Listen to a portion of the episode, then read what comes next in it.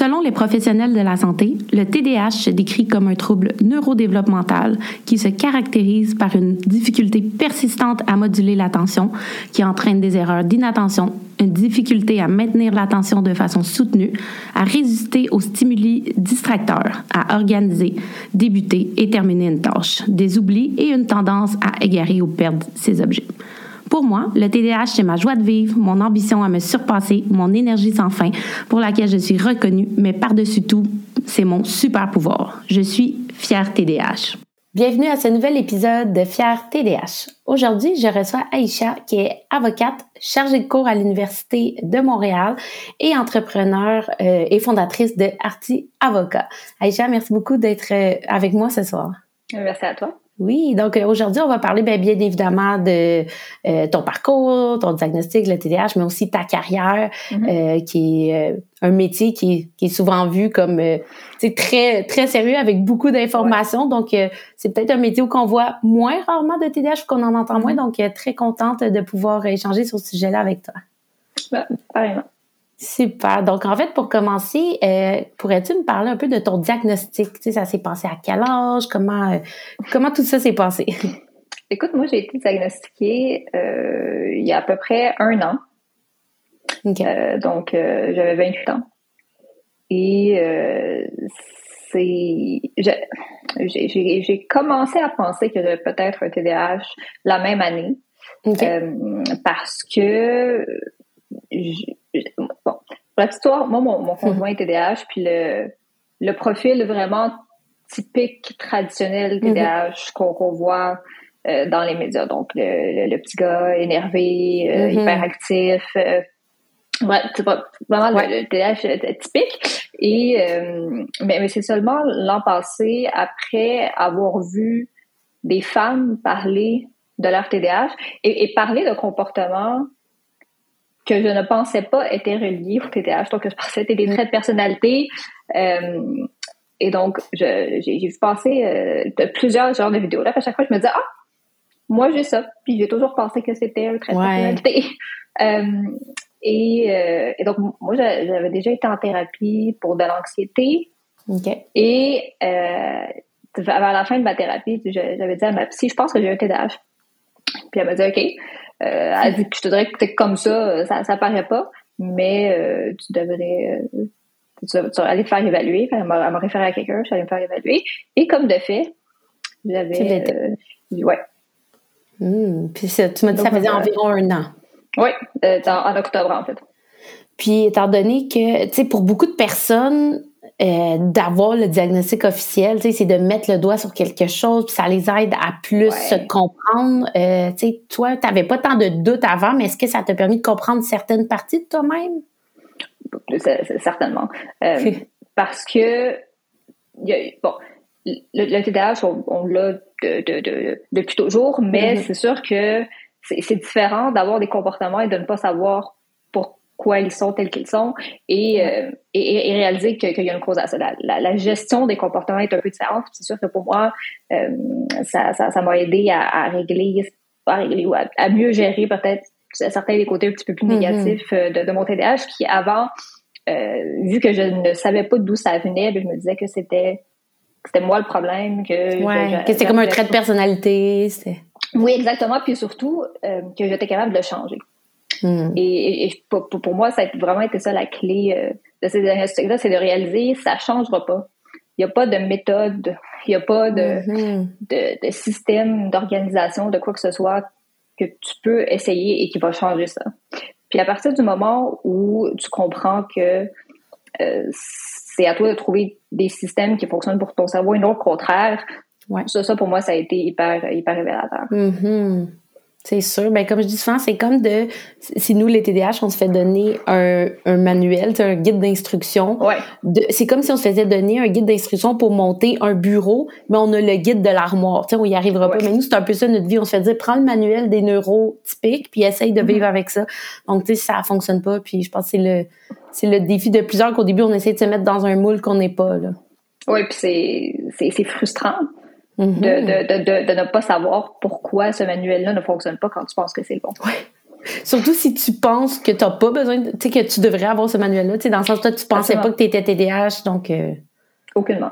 Hmm, quand même. Hein? Puis euh, justement, même. Donc, j'imagine que tu n'as jamais eu vraiment de difficultés à l'école si euh, tu t'en étais pas vraiment. Euh, pré, je dirais pré-cégep.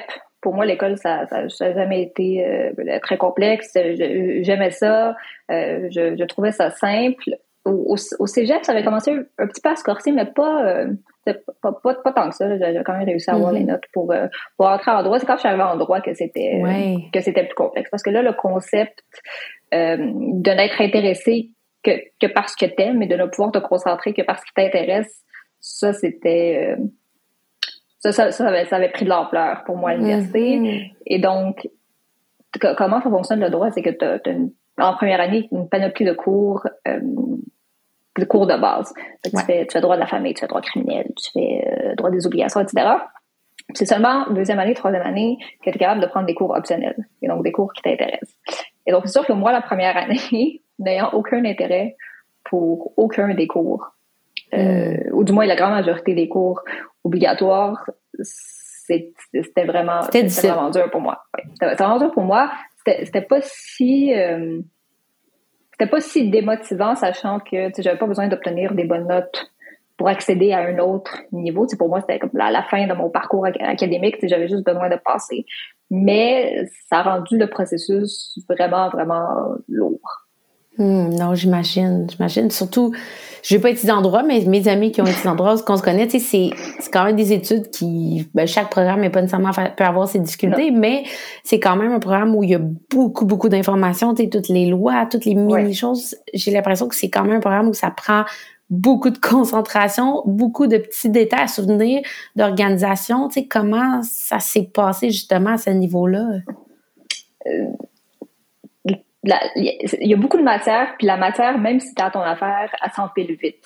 Mm-hmm. Euh, puis vraiment, même quand tu es organisé, même quand, tu es motivé, je le voyais auprès de mes pères, c'était quand même complexe de se mettre à jour. Et donc moi, n'ayant aucun intérêt pour ces cours-là, en plus, mm-hmm. c'était horrible. Euh, c'était horrible. Je, je, je, pensais à travers, c'était correct. Euh, mais ça et le fait que c'est un programme, surtout dans les premières années, qui est compétitif. Donc, même si tu ne veux pas être compétitif, tu ressens la compétition des gens autour de toi. Hmm. Puis le fait de regarder le comportement de tes pères, de dire, OK, eux sont capables de rester assis à la bibliothèque pendant six heures de temps, puis de lire euh, tel chapitre de droit des biens. Pourquoi est-ce que moi, je suis pas capable? Est-ce que c'est de la paresse? Est-ce que je, je, le savais que je n'étais pas intéressée, mais au-delà de ne pas être intéressée, pourquoi est-ce que je peux pas juste mettre ça de côté et le faire? Je pense que ça, c'est ça, c'est ce qui m'a le plus hanté pendant ces, ces années-là. C'est me dire mm-hmm. pourquoi est-ce que moi, c'est pas, pas, pas, une question d'intelligence, mais c'est pourquoi est-ce que moi je peux pas le faire? Hmm. Puis à ce moment-là, tu ne doutais pas du tout que ça pouvait être le TDAH? Non, parce que parce qu'au contraire, il y avait des cours qui m'intéressaient beaucoup, puis eux, j'avais aucun problème. Mm-hmm. À étudier, j'avais aucun problème à faire mes lectures. J'en faisais même plus que ce qui était demandé. Donc, je me disais, OK, c'est juste que si ça t'intéresse pas, t'es pas capable de te forcer pour faire ce que t'as à faire. Ouais, c'est ce qu'on appelle le hyper-focus du TDAH. Quand tu t'aimes quelque chose, là, tu te mets à devenir passionné d'eux, mais si t'aimes pas ça, bonne chance d'avoir de l'air Exactement. Puis c'est mm-hmm. particulièrement dur quand tu es dans un programme où la majorité des cours, euh, ce sont des cours obligatoires et donc des cours qui t'intéressent pas plus qu'il faut. Donc, tu sais, ça devait être quand même difficile pour toi de dire, parce que c'est sûr que d'une certaine façon, je me mets un peu à ta place, puis tu me diras, là, mais tu devais un peu comme te taper dessus parce que tu devais te dire, ben écoute, on force-toi dans les autres cours. Tu sais, tu dois, vu que tu savais pas encore c'était le TDAH, tu devais quasiment te juger toi, tu sais, de, tu devais te dire pourquoi je suis capable dans des cours, pourquoi pas dans d'autres cours. Absolument. trois ans de, mm. jugement. Euh, mm. Sans. Quand même, hein, quand même. Au, moins, l'histoire finit bien, tu as réussi. oui, oui, je pense que c'est un peu ça qui m'a sauvé de me dire, tu as juste besoin de passer tes cours. Mm-hmm. Tu sais que c'est à court terme, l'université. Oui. Oui, c'est à court terme, mm-hmm. mais c'était lourd quand même mentalement. Je comprends, je comprends. Puis quand t'es, donc là, t'as gradué, quand t'es arrivé sur le marché du travail, tu sais, ton mm-hmm. premier emploi, tu sais, comment ça s'est passé justement de devoir être organisé, euh, tu sais, vous avez tous vos mandats, etc. Ouais, ben une, fois que tu as fait ton université, pour ça, tu fais l'école du barreau. Une fois que tu fais ton barreau, tu fais ton stage. Donc, tu as un six mois de stage. Euh, et euh, les premiers mois, tu as, encore l'hyper focus de l'intérêt qui, qui s'installe. et vu que c'est un, environnement où j'apprenais vraiment beaucoup de choses vraiment différentes, puis où des fois même on me permettait de faire du travail non juridique, ça me gardait quand même assez intéressée. Après ça, je me suis directement lancée à mon compte. Puis ça, maintenant, maintenant que j'y pense, c'est probablement l'impulsivité euh, qui, qui, découle du TDAH. Euh, Aujourd'hui, je, suis contente de l'avoir fait, mais peut-être que sans ça, je mm-hmm. l'aurais probablement pas fait. Donc, cette difficulté-là de d'organisation dans un milieu de travail qui est pas créé par moi, j'ai pas vraiment eu à vivre ça. Par contre, j'ai eu à, vivre tout, tout, ce qui vient avec euh, le, fait de partir une entreprise. Ouais. Quand un, tu commences à pratiquer, puis deux, que tu n'as jamais vraiment fait ça de ta vie. C'est ça, parce que ça doit pas être si fréquent, des avocats qui se lancent à leur compte dès le début. j'ai l'impression que beaucoup de... C'est sûr que c'est, pas le, le parcours habituel, mais, mais moi, dans, dans ma cohorte, j'ai plusieurs amis qui se sont ah partis à leur compte. Ah, wow. Dès, euh, je, ne sais pas ce qu'on avait, mais ouais. Il y en avait quelques-uns. Ah, ben tant mieux, tant mieux. Puis ben c'est de faire les choses à sa façon. Puis il y a un grand nombre de TDAH qui sont entrepreneurs justement, fait que ça devait être cette espèce de côté-là en toi de de vouloir faire les choses un peu pour toi-même. Euh. Oui, puis depuis aussi, je pense que j'étais à, un âge où j'avais pas grand-chose à perdre. Mm-hmm. J'ai pas d'enfant, pas d'enfant, pas d'hypothèque, pas de pas de rien. Je me suis dit c'est quoi le pire qui va arriver? Ça marche pas, puis je me trouve une job. C'est ça. T'auras essayé au moins. Exact. Mm-hmm. Puis est-ce que durant ton parcours universitaire, tu savais que tu t'en serais à ton compte ou c'est venu plus tard? Non, j'y pensais déjà. Tu y pensais déjà, OK. Oui, je pensais déjà, je n'étais pas certaine que c'est ce que j'allais faire, mais une fois que je suis arrivée dans le stage, j'ai rapidement réalisé que c'est probablement la tangente que j'allais que j'allais prendre là. Mm. super. Puis tu sais, as parlé un peu justement de tous les défis de, du côté entrepreneur, de démarrer son entreprise, toute la tu sais, veut, pas la, la paperasse, toutes les, petites choses que ça prend au début. Mm-hmm. Euh, qu'est-ce que, que tu as trouvé ou que tu trouves le plus difficile? Le côté avocat tout apprendre ou le côté entrepreneur? Qu'est-ce qui est le plus challengeant? Imagine un, mix des deux. Bon, c'est sûr mm-hmm. que le, le, côté entrepreneur, de, la, la, la, flexibilité, c'est un, cadeau et, c'est un cadeau empoisonné, euh, empoisonné en même temps. Donc, être capable de trouver une structure qui fonctionne pour toi et aussi pour le travail que tu dois faire à travers ça. Ça, c'est pas, ça n'a pas toujours été simple, surtout compte tenu du fait que pour la grande majorité euh, de la durée de la pratique, je savais pas que j'avais un TDAH. Hein? Et donc, euh, tu, tu rames à contre-courant. Mm-hmm. Euh, mais mais c'est sûr que pratiquer le droit avec un TDAH, c'est particulier. Puis j'en connais beaucoup là. La mm-hmm. majorité des TDAH que je connais, c'est des avocats. Mais ah! euh, ouais, il y, en a, il y en a vraiment plus qu'on pense. Euh, mais mais c'est sûr que c'est particulier parce que les gens ont des attentes. Mm-hmm. Euh, moi, j'avais dit, moi j'avais fait de la thérapie pour pour l'anxiété. J'ai réalisé que beaucoup de mon anxiété était due à mon TDAH. Mm-hmm. et donc c'est sûr qu'avant que ça se soit géré, il y avait des moments que la, la pression, la quantité de choses que je devais faire, euh, le nombre de personnes qui comptaient sur moi, c'était pas tout le temps, tout le temps simple, tout le temps simple à gérer. Hmm. Un peu d'anxiété de, performance peut-être aussi? Ouais, ouais, d'anxiété de performance, puis juste le, sentiment d'être overwhelmed, qui était très, euh, très oui, oui. Qui vient facilement euh, quand on est TDAH. ouais, puis surtout quand on est quand on est impulsif puis qu'on dit oui à plein de projets. Mm-hmm. Puis que finalement, ben, on perd l'intérêt, mais, les choses doivent se faire pareil. c'est pas toujours Oui, puis vous veux pas le droit, c'est quand même, c'est des projets à chaque fois, tu sais, mm-hmm. parce que tu prends un client, un mandat, c'est un projet, tu le fais, tu, tu le finis, tu passes un prochain projet ou tu sais, en as plusieurs. Donc, euh, tu sais, aussi de travailler sur plusieurs mandats comme ça aussi, euh, avec le TDH, ça doit être un défi, des fois, de, de, de, de se promener entre les différents mandats, différents clients. Oui, ça l'est, mais je pense pour moi, le plus, le plus gros challenge, c'est les projets qui s'étirent.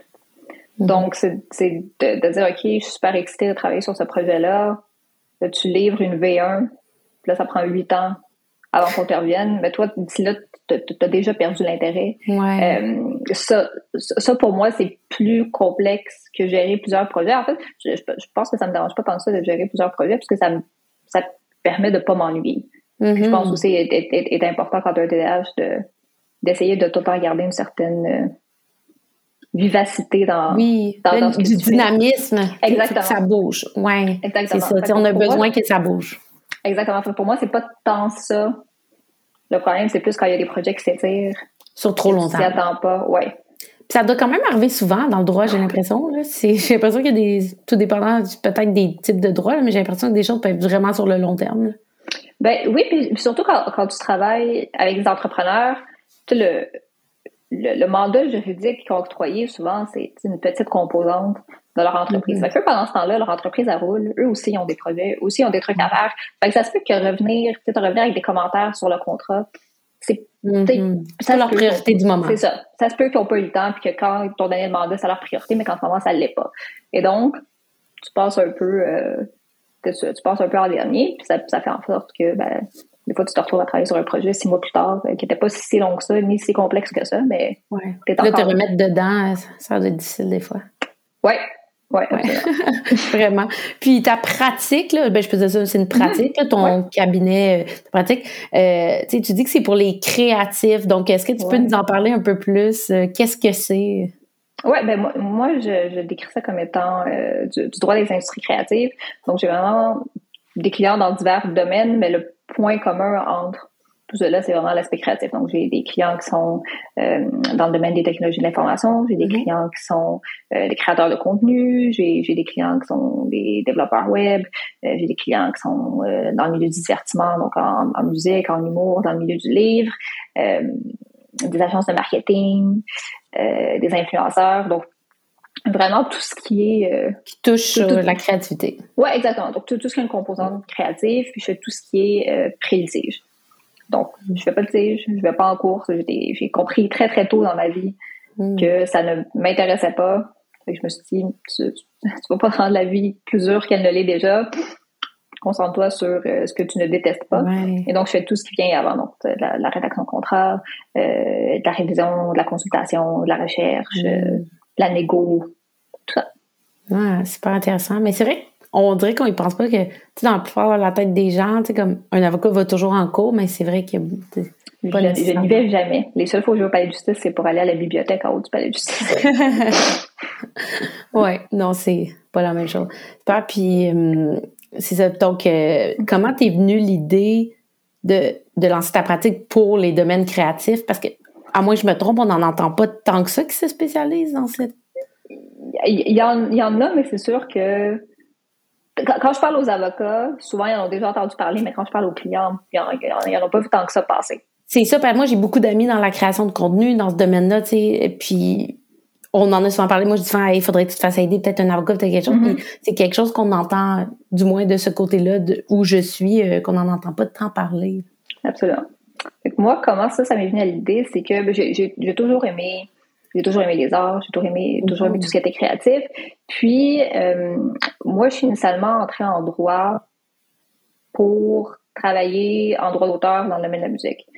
Ça, c'était, bon, il y a très, très longtemps avant de vraiment comprendre comment ça fonctionne le droit puis que tu peux pas juste faire du droit d'auteur en musique. Euh, c'est un peu, un peu, comme ça que mon intérêt a commencé. Puis, euh, à travers mes expériences euh, à, l'école, etc., j'ai réalisé que au-delà de, la musique, les autres industries créatives m'intéressaient aussi. Puis aussi, j'avais remarqué qu'il y avait peut-être un peu un manque dans, dans l'industrie juridique au niveau de l'offre de services mm-hmm. pour ce genre d'individus-là, de créatifs-là. Et euh, j'avais aussi, moi, personnellement, l'impression qu'il y avait un besoin. Et donc, je me suis dit, ben, je vois pas tant de monde qui font ça. J'en, voyais beaucoup à Toronto, j'en voyais beaucoup aux États-Unis, mais ici, je, je voyais pas tant de monde qui faisait ça. Puis je me disais, ah, ça, c'est quelque chose qui m'intéresserait. Il y a beaucoup de questions qui sont dans les airs, qui sont abordées, puis que je, ne vois personne y répondre, du moins, euh, en, lien avec le, droit québécois, parce que le droit est différent euh, au Canada de province en province, mais aussi de, pays en pays. Et donc, ben, je me suis dit, ben, pourquoi pas, euh, pourquoi pas voir si c'est aussi mon impression d'intérêt réel ou si c'est euh, dans ma tête. Et j'imagine que c'était réel étant donné que tu es encore là. ça, fait, ça fait sept ans, donc. Euh, oui. Presque sept ans, donc, euh, oui. Wow, quand même, hein? Ouais. Puis, euh, t'as quand même, seulement un an TDAH, donc t'as quand même passé plusieurs années, là, tu sans ce, ce, ben, tout le avant, mais même dans ton, rôle d'entrepreneur, d'avocate, euh, t'as passé beaucoup, euh, beaucoup d'années sans diagnostic. Euh, on n'en a pas tant parlé, mais est-ce que depuis que tu as eu ton diagnostic, euh, tu as essayé ou réfléchi à la médication? Est-ce que tu en prends? Oh, dès que j'ai été diagnostiquée. Ouais. Oui, ben, puis j'ai souvent eu cette conversation-là euh, avec des gens qui me disaient Ah, tu sais, je suis pas sûre pour la médication. Puis mm-hmm. j'ai toujours expliqué ma manière de penser qui était j'ai essayé pendant 28 ans l'option pas de médication. Et euh, c'est peut-être pas une chose, peut-être pas une manière douce euh, de, parler de moi-même, mais ça fait 28 ans que je vis de manière sous-optimale. Ouais, j'ai assez, donné à cette, à cette solution-là. Ça fonctionne pas, je me suis dit, on, vrai. on va essayer, puis ouais, puis clairement, ben, ça, ça, ça m'a énormément aidé. C'est tellement vrai parce que c'est vrai que les gens ont tout le temps un peu leur opinion là, sur la médication là, et tout. Puis, tu sais, moi, je donne plein de, d'images là, pour aider les gens. Là. Comme je dis souvent, ben, on, tu jugerais pas un, diabétique de devoir prendre son insuline, donc pourquoi tu jugerais un TDAH? Mais c'est vrai que, comme tu dis, j'avais jamais vu de même, mais j'ai essayé plein d'années. Là. Tu sais, des fois, les gens sont comme moi, mais essaye sans. Mais c'est pas parce que là, je vais avoir mon diagnostic exact. Peut-être que là, le diagnostic est nouveau, mais mais le trouble n'est pas nouveau. Donc, clairement, tu l'as essayé, comme tu dis, pendant plusieurs années. Puis, ben si tu juges que tu en as besoin. Puis, comment ça, ça se passe depuis? Est-ce que tu, tu vois la différence? Est-ce que tu... Ah oui, je, je, jour et nuit. Ouais. je, jour et nuit. Puis, euh, je suis contente aussi de... Le, dosage, ça n'a pas, pas, été simple. Mm-hmm. Euh, mais je suis contente de ne pas avoir eu à essayer tant rapidement? J'en ai seulement essayé une parce que j'avais déjà hmm. essayé, j'avais déjà essayé la vivance, la vivance auparavant. J'avais détesté ma vie. Ah, moi aussi. Moi, je suis pas capable. J'avais détesté ma vie, puis je, me rappelle quand ma médecin m'a dit T'as-tu déjà essayé quelque chose? Puis j'ai dit J'ai déjà essayé de la vivance, puis j'en veux pas. Elle m'a dit hmm. OK, on va te mettre sur du, sur du Adderall. Puis, euh, après, c'était une question de d'avoir d'avoir le bon dosage, mm-hmm. exact. Mais euh, sinon, ça a été quand même assez rapide ouais. pour trouver ce qui fonctionnait pour moi. Moi aussi, la vivance, là, jamais été anxieuse comme ça de toute ma ah, vie. Ah, c'est horrible. Moi, je me rappelle, ma, ma, face, ma face puis mes mains picotaient. Ah, c'était tellement intense. Oh ouais, non, moi non plus, je prendrais pas ça, pas du tout. Mais c'est vraiment, c'est de trouver les molécules. À la même titre que j'ai des amis TDAH, que ces vivances fonctionnent super bien, tu sais, c'est notre corps est fait différemment. Puis, Mais tu euh, vois, ce que je connais aussi beaucoup de TDAH qui prennent de la vivance puis qui aiment pas ça, puis qui à aucun moment leur médecin leur a dit, ben, tu sais, il y a autre chose que tu peux essayer. Mais moi, avant, je prenais de l'adéral, puis j'aimais pas ça, puis je le disais pas, je pensais que c'était normal. Le maintenant, je suis sur le concerto, mais pendant longtemps, je me disais, ben c'est ça le feeling que ça fait, fait que mm-hmm. j'ai comme pas le choix. Mais on dirait qu'on pense pas à le dire, puis dire hey, y a-tu autre chose On dirait, on, tu sais, on, on dirait qu'on se dit hey, je suis déjà chanceuse de comme pouvoir avoir quelque chose qui m'aide, fait que je vais ben prendre les effets secondaires. Puis, tu sais, moi, j'étais pas capable de manger, c'était horrible, j'étais mm-hmm. anxieuse, je devenais quasiment fâchée après les gens quand les gens me parlaient, mais je me disais c'est ça que ça prend pour que je sois concentrée. Mais on dirait qu'on c'est ça, le médecin ne nous dit pas, hey, si ça fait pas, j'ai d'autres options, dis-moi. Je pense qu'il y a aussi une question d'accessibilité. Voir son médecin fréquemment, c'est pas possible pour la grande majorité des gens. Fait que là, tu dis, OK, ben là, ma médication ne fonctionne pas, mais je suis quand même pognée avec pour les deux prochains mois. Est-ce que je peux voir mon médecin? Ouais. Euh, c'est au public, donc je, comprends que c'est pas toujours. Euh, pas toujours non, c'est vrai que c'est pas évident. Là. Puis ça, c'est ceux qui ont des médecins. non, c'est ouais, absolument.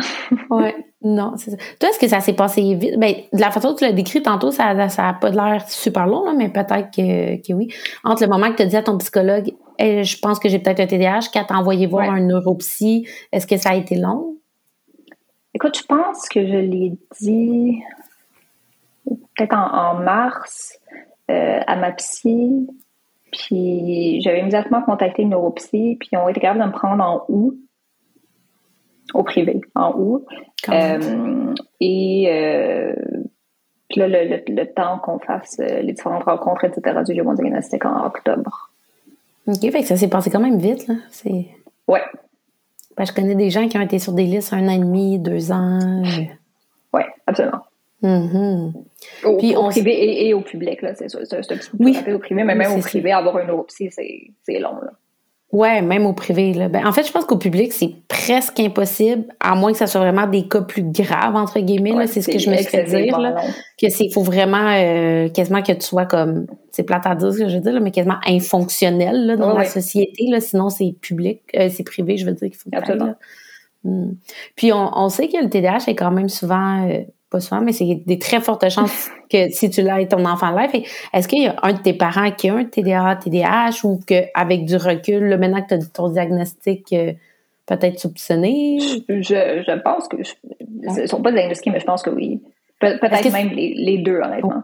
Est-ce que eux, ça leur, tu sais, quand tu leur as dit, je crois que j'ai un TDAH, je fais les tests, j'ai le TDAH, comment tes parents vu ça? Est-ce que ça leur fait ressortir des choses de ton enfance? Ou? Euh, moi, ça m'a certainement fait ressortir des choses de mon enfance, mais c'est sûr que, tu sais, j'étais pas, euh, j'étais pas l'enfant TDAH. Euh, typique, comme tu dis. typique, là, j'étais pas, j'étais pas du tout physiquement hyperactive, j'étais pas dérangeante. Mm-hmm. euh, je, je compensais beaucoup pour mes traits TDAH, donc j'étais pas, j'étais pas la plus organisée, mais je, je, mon casier, c'était tout dans le bordel, mais je cachais ça très bien. Euh, mon sac à dos, c'était tout dans le bordel, mais je cachais ça très bien. Euh, donc, peut-être pas le, truc le plus évident, l'enfance, mais je, mais là, mon, père est retraité, ma mère travaille plus non plus. Je pense à un stade où ça ne les affecte pas vraiment. Je comprends, je comprends. Puis ils, ils sont qui ils sont, puis je pense qu'ils sont bien contents d'avoir leur hyper focus euh, sur divers hobbies à tous les deux mois, puis euh, ça, ça, ça affecte pas vraiment leur, leur quotidien. Je comprends. C'est sûr qu'à la retraite, euh, c'est pas euh, les mêmes défis. Non, non, exactement. je comprends ça. Puis, euh, tu sais, on a parlé un peu justement de ton entreprise dans la création, puis toi-même aussi, tu es mm-hmm. un peu, tu sais, dans la création de contenu. Je sais que tu as participé justement à un, panel sur le sujet là, dernièrement. Là. Donc, tu as ce côté-là très créatif, c'est qu'on voit souvent chez TDAH. Parce que, avocat, on imagine quelqu'un d'un petit peu plus on va dire carré, là, si je peux dire, le plus euh, sérieux, typique, euh, moins dans la créativité. Fait que tu as aussi ce côté-là. Euh, tu sais, comment tu fais le pont entre ces deux-là? Qu'est-ce qui, qu'est-ce qui te passionne de ce côté créatif-là? comment je fais le pont entre les deux? Moi, je le vois comme une partie intégrante de ce que je fais, non seulement parce que, en raison du type de clientèle que j'ai, je pense que c'est un petit peu essentiel d'avoir ce côté-là, si ce n'est que pour comprendre mm-hmm. ce qu'ils vivent et comment ces industries-là fonctionnent. Euh, puis ça, je me fais souvent poser la question euh, par des gens, des, étudiants en droit, etc. Est-ce que est-ce que tu as vraiment besoin d'un intérêt pour travailler dans ces industries-là? Puis selon moi, la réponse, c'est oui. Tu n'as pas besoin d'être Mozart, mais je, pense que ça aide beaucoup une certaine compréhension. Puis, puis, de connecter aussi, parce que c'est une chose, mm-hmm c'est une chose de comprendre la théorie, mais il y a des il y a, il y a des éléments non juridiques qui impactent le juridique. Puis ça, tu peux pas vraiment les connaître si c'est pas un domaine qui t'intéresse particulièrement au-delà des heures de bureau. Euh, je pense que ça m'a aussi beaucoup aidé au niveau euh, de, de, mon marketing parce que moi, je suis introvertie. Moi, faire du réseautage, j'aille ça. c'est pas ma force, mais créer du contenu, j'aime ça, puis je trouve ça, je, trouve ça relativement facile. Euh, quand, quand, quand, j'ai l'espace mental pour le faire, là, je, trouve ça relativement facile. Donc, c'est sûr que moi, au début, c'est beaucoup comme ça que je me, que je me suis fait Donc, en écrivant des billets de blog, en faisant des vidéos, etc. Donc, ça m'a certainement aidé à ce niveau-là. Et aussi l'hyper focus qu'on développe sur certains, euh, certains sujets du moment aussi, ça m'avait beaucoup, beaucoup aidé euh, parce que bon, ça m'avait permis euh, de faire tout ce qu'il y a à faire quand, quand tu te lances en tant qu'entrepreneur assez rapidement. J'avais appris, à faire mon, site web, j'avais appris à faire mon référencement web. cet hyper focus-là a été très, très utile mmh. à, à, ce moment-là. Puis encore là, je pense qu'il va être d'avoir un, un esprit un peu créatif. Euh, la curiosité aussi, c'est souvent un trait euh, Donc, tu commences quelque chose, là, tu veux tout savoir de ce sujet-là, là, tout apprendre. Absolument. Puis, souvent, c'est au dépend d'autre chose, mais euh, à certains moments, c'est hyper utile. Il n'y a, pas un hyper focus dans ma vie que j'ai regretté. Mm-hmm. En aujourd'hui. Hmm. Ah, c'est bon. Moi, des fois, mon hyperfocus, il peut virer sur des choses pas utiles. Ben, je, je, pense qu'on est dur sur nous-mêmes. Moi, il y, a des trucs dont je parle, par exemple, à mon copain, puis il me dit, honnêtement, c'est le truc le plus inutile que j'ai entendu de ma vie. puis, puis et, vice-versa, parce que lui aussi a un TDAH, mais quand, quand je, je, je, pense à, des, trucs que d'autres TDAH m'ont dit que pour eux sont inutiles, moi, j'ai jamais trouvé ça inutile. J'ai toujours trouvé des utilisations potentielles pour ces trucs-là. Donc, je pense qu'on est souvent très dur envers nous-mêmes sur ce qui est utile et ce qui ne l'est pas. Peut-être, oui. Il y a des intérêts aussi, là, oui. oui. Ça, puis, moi, je suis une de celles qui pense que la, connaissance, c'est jamais perdu. 100% 100 puis justement, tu t'en, t'en as effleuré un petit peu le sujet tantôt, là, puis je suis curieuse de savoir comment ça se passe un couple avec deux TDAH. c'est, euh, particulier parce qu'on n'a pas le, le, même type de TDAH. Mm-hmm. Lui est plus hyperactif euh, physique que tu disais? Oui, exactement. Euh, puis, euh, puis moi, je ne le suis pas. Je, suis mentalement extrêmement hyperactive, mm-hmm. mais physiquement, pas du tout. Donc moi, avant, j'avais même de la, de la fatigue chronique je ne trouvais pas c'était quoi la source jusqu'à ce que je sois diagnostiquée et médicamentée. Hmm. Euh, et donc, totalement le contraire. C'est sûr que ça aide, ça aide beaucoup, je pense, au niveau de la compréhension de l'autre. Mm-hmm. Donc, puis même avant que je me fasse diagnostiquer, j'étais très compréhensive de certains comportements que peut-être d'autres avant avaient moins toléré parce qu'ils pensaient qu'ils faisaient exprès ou, ou même, une fois que tu comprends que le cerveau est comme ça, le cerveau est comme ça. Ouais. Ben, peut-être que même sans le savoir, vu que veux pas, tu étais TDAH à ce moment-là, tu savais pas, ton corps était capable de comprendre parce que c'était sûrement des comportements que tu faisais un peu, peut-être sans savoir, des choses que tu comprenais mm-hmm. plus, même si toi, à ce moment-là, tu le savais pas encore. Ben oui, absolument, ça se peut. Comme, mm-hmm. des, des, fois, le fait de, quand, quand, tu fais quelque chose, t'es concentré, puis quelqu'un te parle, ouais. puis la personne pense que t'écoutes, mais t'écoutes pas, euh, ça, c'est quelque chose que lui a, que moi j'ai peut-être à un niveau moins, moins élevé, mais je pense que le fait, même si on n'est pas au même endroit sur le spectre, je pense que le fait de tous les deux être sur le spectre, ça aide beaucoup. Euh, c'est sûr que des fois, il y a de la frustration euh, quand euh, moi je reprends le dessus sur certains comportements TDAH, puis c'est jamais un moment où lui reprend le dessus sur ses comportements et vice versa. donc ça c'est c'est sûr, c'est complexe. Je pense qu'il faut aussi être conscient mm-hmm. de nos forces et de nos faiblesses. Euh, puis essayer de, de, moduler une vie autour de ça, une vie qui s'adapte à nos comportements et non au contraire. Donc ça, c'est certainement un travail, euh, un travail de, longue haleine qu'il faut faire euh, mm-hmm. constamment. Mais au-delà de ça, moi, je pense qu'il y a plus d'impact positif que d'impact négatif au fait d'être avec quelqu'un qui a aussi un TDAH. C'est ça que je me dis, parce que veux pas, ben là, ton copain, il comprend quand même, même si votre TDAH n'est pas exactement sur tous les mm-hmm. mêmes points, vous vous comprenez quand même dans cette différence-là où normalement, ben, il faut habituer notre partenaire, lui expliquer, un peu l'éduquer, puis ça prend du temps. Moi, je m'en souviens au tout début, ça a pris du temps avec mon copain à dire, mais quand je fais ça, c'est pas un manque de respect pour moi de mm-hmm. couper la parole, c'est pas ça, ou je t'écoute, je te jure que j'essaie de t'écouter, mais je perds où je fais des choses. il y a des petites choses comme ça qui, comme ça prend plus de temps, puis nous, envers nous-mêmes aussi, on va être sûr d'être une bonne blonde, un bon chum, donc... Euh, ben on se met de la pression. Fait que, d'enlever cette petite pression-là, c'est sûr que ça doit mm-hmm. quand même aider. Oui, vraiment beaucoup. Hmm, vraiment. Puis juste par curiosité, ton job, est-tu dans un domaine où il bouge beaucoup dans son métier ou? Non, non, il n'est pas dans un il, y a, une job de bureau, mais il y a une job de bureau qui lui permet de faire beaucoup de sport.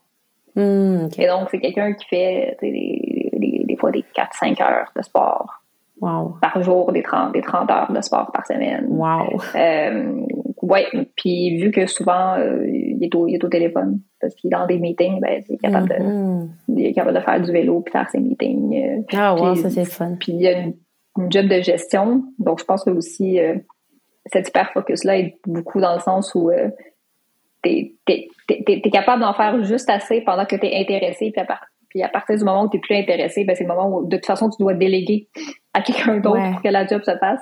Donc, euh, hmm, puis, lui, puis lui, il a été diagnostiqué beaucoup plus tard que moi. Donc, c'était environ à la même période que moi, mais lui, il a 10 ans de plus que moi. Donc, ah, OK. Donc, lui, il a, il a, vécu sa vie avec ça, mais il a, modulé sa vie euh, oui. de ben, parce que ce soit pas un problème. Oui, puis tu sais, au final, peu importe quand, c'est sûr que d'avoir ton diagnostic, ça t'aide à vraiment comprendre, mm-hmm. mettre le doigt sur la chose. Euh, surtout en plus, si on peut inclure de la médicamentation, ça peut aider. Mais, veux, veux pas, moi, comme je dis toujours, que tu sois diagnostiqué ou pas, que tu prennes des médicaments ou pas, euh, ce qui est important, c'est de te mettre des stratégies en place. Parce que, tu sais, après ça, d'avoir le diagnostic va pas changer ta vie. Va te permettre de comprendre, de mettre le doigt sur des situations. Mais après ça, le plus gros travail est de dire, bon, OK, là, je sais que j'ai ça, je dois mettre des stratégies, je dois voir comment je peux m'aider, tu sais. Oui, absolument. Mm Absolument. toi, puis, euh, Vas-y, vas-y, ce que tu Non, j'allais dire, ça, ça, pour moi, c'est ce qui a été, euh, ce, que, ce qui a changé le plus. Mm Que le, certaines des difficultés que j'avais, c'est de me dire, OK, ben, je le sais, je suis encore qui je suis, mais qu'est-ce que je vais faire pour essayer de mieux moduler ma vie autour de qui je suis versus moi essayer de me moduler autour euh, de ce que je pense que les choses devraient être. Exact. Puis, tu sais, justement, depuis ton diagnostic de ces raisonnements-là, quel apprentissage, si je peux dire, ou quel grand changement que tu as, mis en place ou que tu remarques ou que tu as fait le plus de progrès, mm-hmm. de changement? Euh, il y, a, plusieurs trucs. Euh, déjà, j'ai appris que je ne pouvais pas compter sur ma mémoire. J'ai pas une mémoire qui est si catastrophique que ça, honnêtement, mais si je ne l'écris pas, je ne m'en rappellerai pas.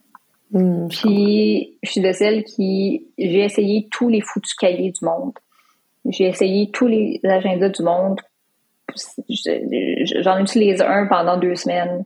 Après ça, j'arrête de l'utiliser. Ou je suis pas capable de me retrouver des fois dans mes notes. Et donc, mm. je réalisé que j'avais besoin d'un système que j'étais capable de rechercher rapidement. Puis ça, pour moi, ben, c'est un système digital. Oui. Donc. Trouver les informations plus vite. C'est ça. Puis pour moi, l'important, c'est. Puis aussi, je me suis. Euh, je me suis mis un petit peu moins de pression. J'avais beaucoup de pression au niveau de l'organisation, de dire il faut absolument que tes trucs soient organisés.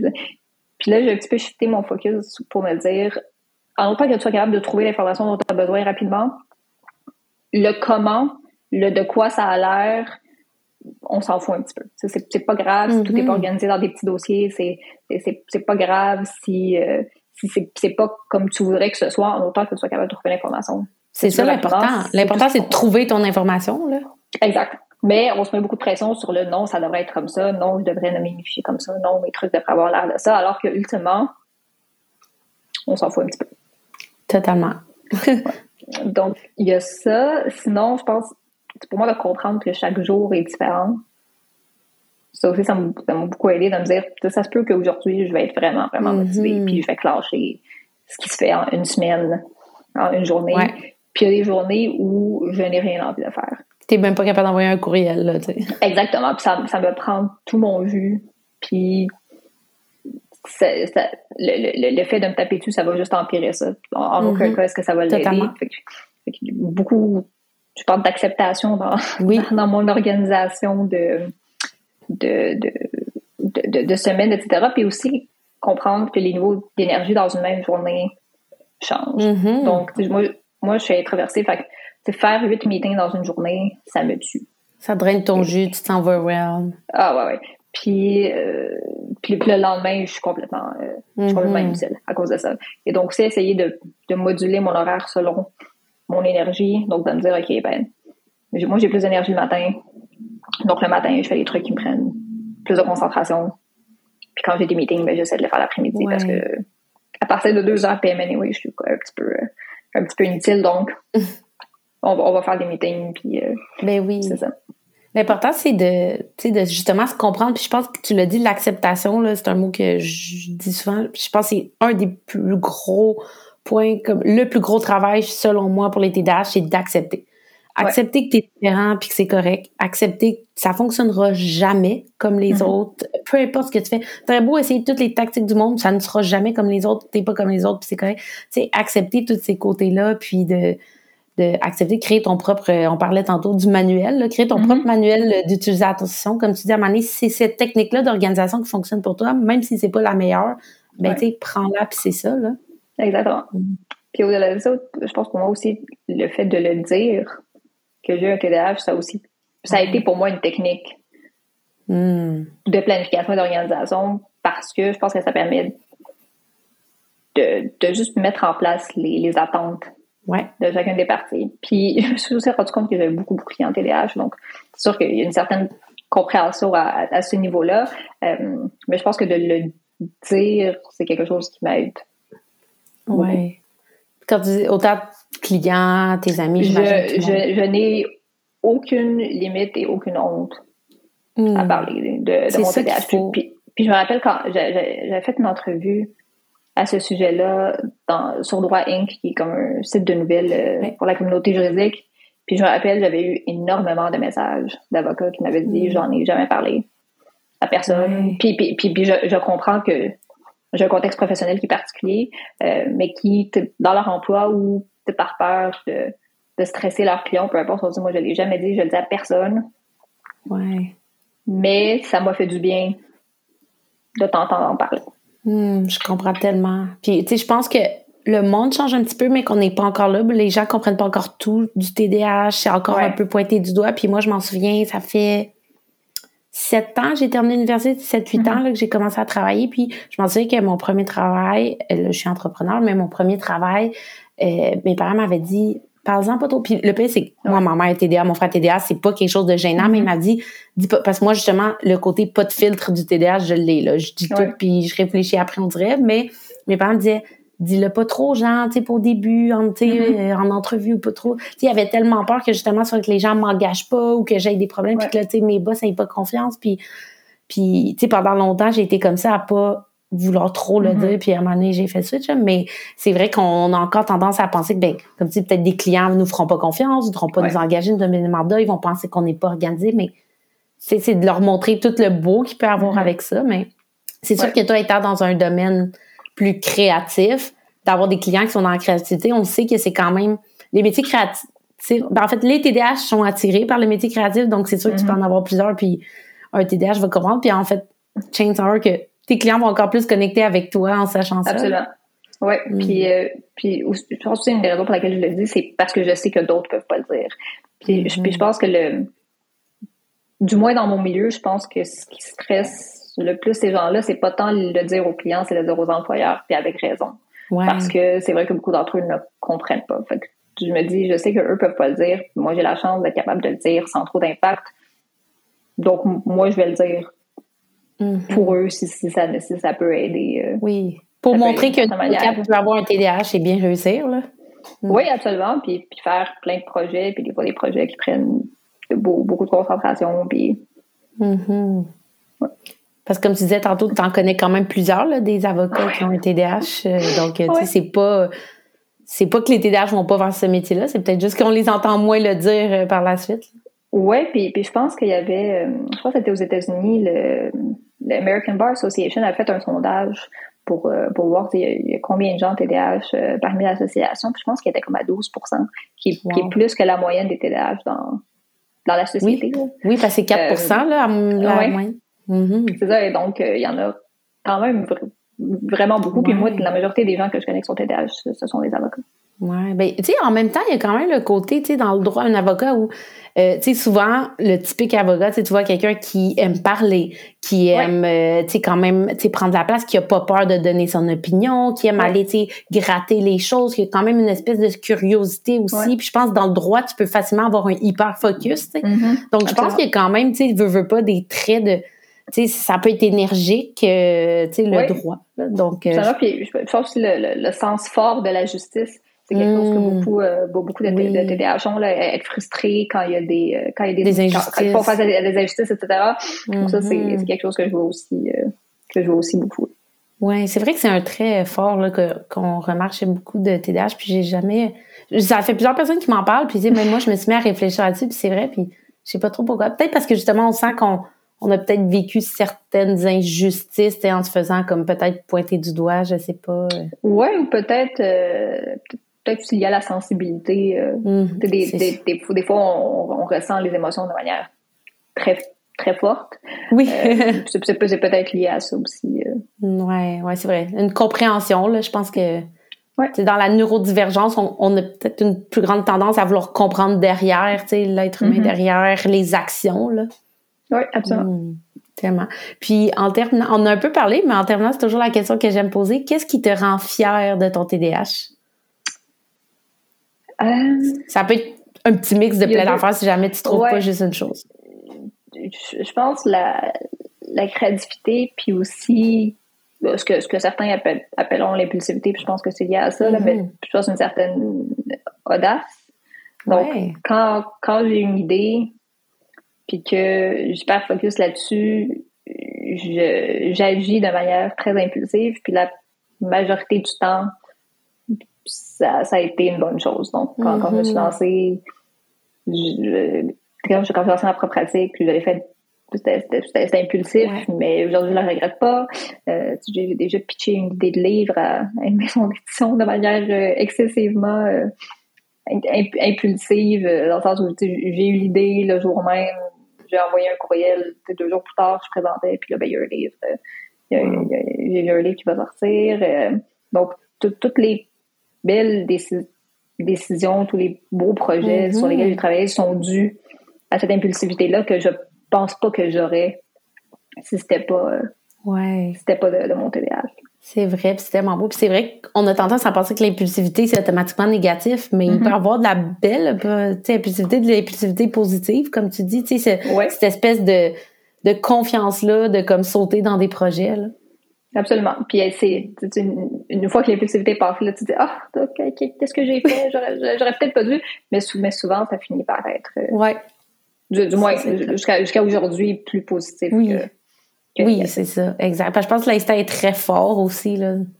L'instinct est très fort, puis quand, quand l'hyperfocus euh, embarque, tu, tu, vois juste mm-hmm. le positif projet. Tu te dis, ah ben, c'est une bonne idée, je vois pas pourquoi quelqu'un l'a pas fait. Du euh, gros, je le fais, puis là, tu penses pas comme, comme le livre. Ouais. C'était une superbe idée jusqu'à ce que je me rende compte qu'il faut que je l'écrive, le livre.